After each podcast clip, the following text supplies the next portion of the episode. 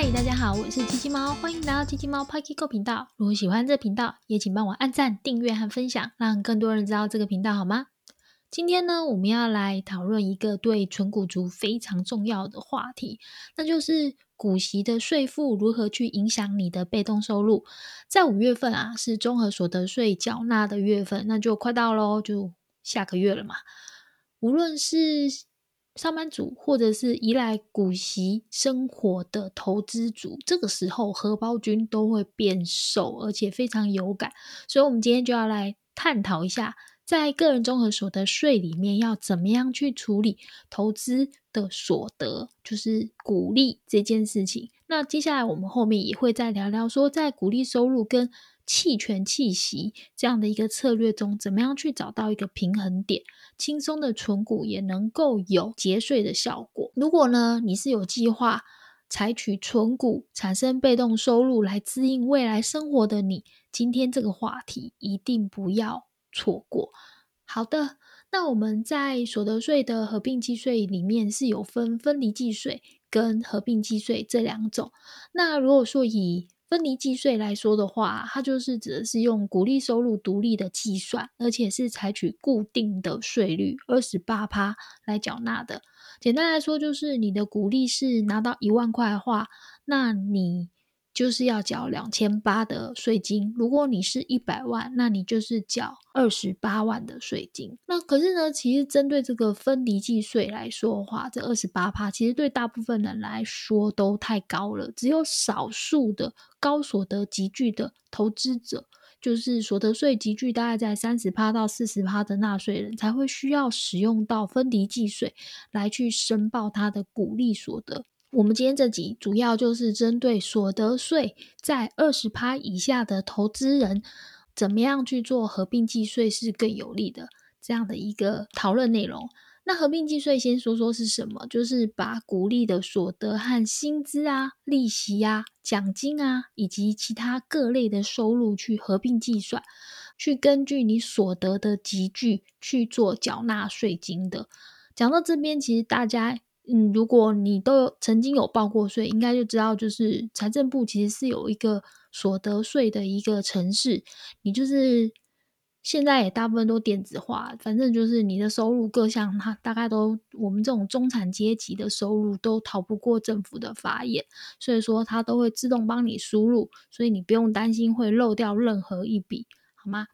收入是不会漏掉的。那就是在五月申报的时候，通常都是申报前一年的个人综合所得税。那这个报税系统，它就会自动把你前一年的所有的现金股利跟股票股利的纳入计算，而且会预设是使用合并计税的方式，不需要逐一的逐笔的输入。那如果你是有要呃扣税的，像是你有捐款啊，或者是有一些医疗啊这一类的，那大概你就得要，有可能就得要自己输入这个部分，政府有时候就不会抓到，这是你要自己去劳心劳力的地方。扣税的事情是自己得劳心劳力的。好，所以呢，我们绕回原来的话题，就是所以呃，这个合并计税啊，这个股利所得是享有八点五趴的可抵税免税额哦。那每一个人他的上限就是这个。股利的抵免额的上限是八万块。好，那讲到这边，你是不是有一点开始觉得不太理解了呢？没有关系，我们今天呢就会用具体的案例来说给你听。那我们今天的案例一样是制成了图表，所以如果你是听 Podcast，欢迎到我的 IG 或是我的 YouTube 频道来边听边看着这个图表，你会更理解今天的内容。好，我们就来看看第一个案例啊。这第一个案例是季安、怡静跟大雄他们三个，他们三个呢到现在都还是单身，所以他们在二零二二年的收入，我们可以看一下，都很巧，他们的总年收入都是九十万。可是他们的收入结构有一点不一样，那哪里不一样呢？季安的这个收入啊，有七十万是来自于薪资，那有二十万是来自于股利。那怡静呢，他是。全部的收入都来自于股利，而大雄的收入是全部来自于薪资。那他们这三个人呢，年收入都九十万，可是呢，依照我们台湾二零二二年，就是现在目前最新的综合所得税的算法，就会有一点不一样了。他们呢，都来找机器猫我来帮忙算了。那我就帮他们三个算了一下之后呢，我就发现，诶，他们三个都是采取标准扣除、鼓励合并申报的方式在报税。那大雄的收入啊，因为都来自于薪资所得，而没有任何的鼓励收入，其实是最简单计算。他呢要缴的税额是两万三千八百五十元。而季安呢，他呢是有二十万的鼓励收入，所以他收入是可以享有八点五趴的减税税额，所以扣除之后呢，他只需要缴六千八百五十元的税。而怡静啊，因为他所有的收入都是来自于股利收入，所以说他其实有七万六千五的扣抵额，所以呢，怡静就是很厉害啊，他跟大雄还有季安一样，一整年都是拿到九十万的收入，但是呢，他不仅是不用缴税，而且他是可以扣税的，所以一定非常的厉害，非常聪明，是个节税达人。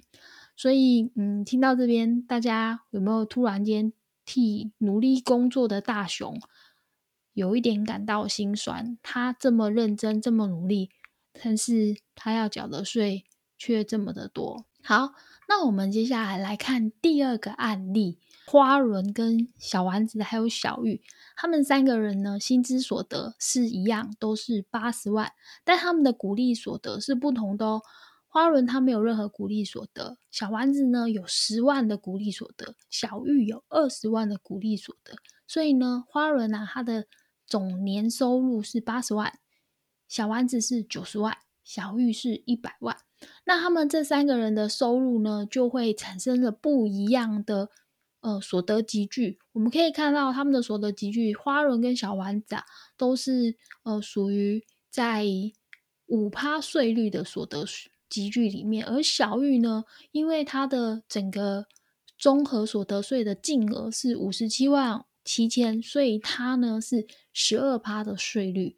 那他们一样都来找我机器猫来帮忙试算，到底他们要准备多少钱来缴税？所以呢，我根据这个二零二二年的综合所得税来帮他们试算之后呢，花轮呢，它的所得金额是三十七万七，适用五趴的所得税，所以他要缴呃一万八千八百五十元的税。而小丸子啊，它的综合所得税是四十七万七，那其中有十万是来自于股利所得，所以呢。它呢是一样是用这个五趴的所得税率，但是这十十万块的股利啊，因为有八点五趴的这个减税额嘛，所以呢它的扣抵是八千五。小丸子呢只要缴一万五千三百五十元的税哦，因为你知道，就是我们可以算一下，就是八点五趴的扣抵额，可是他要缴是五趴税，所以他还多了三点五趴的这个节税的空间。好。那小玉啊，就更神奇了。小玉呢，她的所得税是五十七万七所得净额，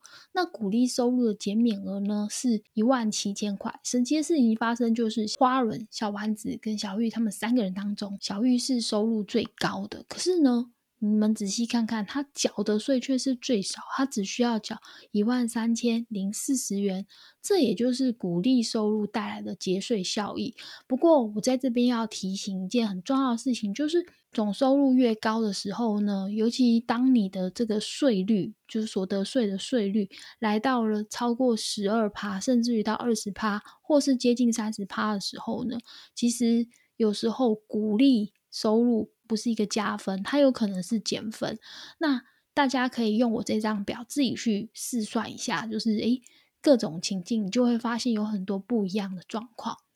那我觉得这两个例子，就是前前面这个季安大雄，还有怡静以及花轮小丸子跟小玉这两组人呢，我们这两个例子其实就很清楚的说明一件事情，就是。合适的税务规划对于一个投资者也是非常重要的。我们就可以从第一个例子看到，说年收入如果是一样，因为你的收入结构不同，那你纳税呢就很有可能有很大的不同。那第二个例子呢，我们就可以看到说，在不同的集聚当中，鼓励收入扣抵额在低税率的集聚中是有节税的效果。那如果你收入集聚越高，你的这个鼓励的扣抵的效果就会越差。例如像是年收入是两百六十万的小资主，他的所得税率就会来到三十 percent。那么每增加十万的鼓励收入，在鼓励减免八千五之后，他还要多负担两万一千五百块的所得税。所以说呢，这个时候领取鼓励最好的呃采取的方法就是分离申报税金，或者是要考虑。放弃参加除权息，这也是很多持股大户啊，就是他们是以股利为生，或是持股很多的人，他们每次到除权息的时候，就会评估他是不是应该卖股票，要不要放弃除权除息的主要原因。所以呢，我们接下来就来简单的聊聊，我们到底要怎么样，在什么时候考虑放弃除权息呢？如果以直利率五趴的这个股票来说的话，就我在讲都是一般股票，那他在收到十万块的股利的时候，这代表的就是股票的市值大概是两百万。那如果说手续费折抵，假设证券商给你的手续费折抵是六折的话呢，那再加上正交税，其实先卖再买，就是所谓的我要放弃除权息这件事的话。先卖后买的这个整个成本大概是在零点一四七 percent，也就是九千四百二十块，就这样来回操作一次的时候，那相对于如果你是没有做这个操作，而是直接就是放在那里，然后。交所得税支付一万一千五百块来讲的话，其实大概还多了差不多两千块，其实是比较有利，因为拿两千块去吃个饭也是很开心的嘛。但是呢，这样的操作就是先卖后买，这样的操作其实是有价格波动的风险。那有一些热门的股票，它在除权息的当天很有可能开盘就直接填息，你根本就来不及回补。那这时候你又要再把它买回来，是不是就要变得比较贵？或者是你可能要等到后续盯盘，等着再买入时机。那有时候偶尔有可能就行情很好的时候，你就等着等着车子就开了，然后你就再也买不回来。但你要买回来，可能就要很久。然后有人性弱点的考验，就是股票一直跌，你敢不敢买？这都有这些风险的考量，所以在考量这个期权弃息的时候啊，其实要仔细的去评估这个价差的风险，还有手续费的成本是不是划算。那我另外还要再补充，就是最近这几年，其实存股的标的除了高值利率的股票之外，其实 ETF 也是属于热门标的。那 ETF 的正交税是零点一 percent，所以在先卖再买的这个成本其实是比较低的，比一般股票还低。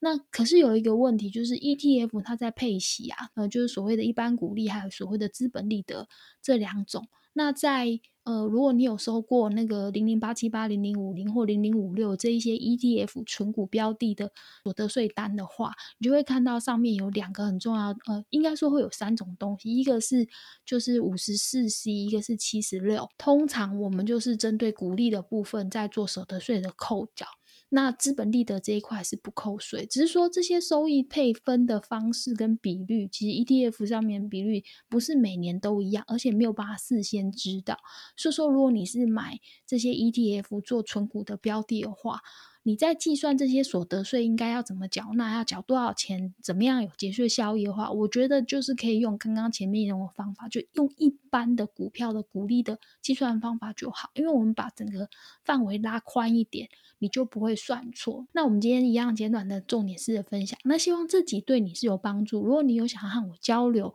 也欢迎在 YouTube 影片下方留言给我，或者在 IG 留言给我。那同时也希望大家帮忙帮我按赞、订阅和分享，有你们鼓力是支持我继续产出更好内容的力量喽。机器猫 Parky Go，我们下周继续聊喽，拜拜。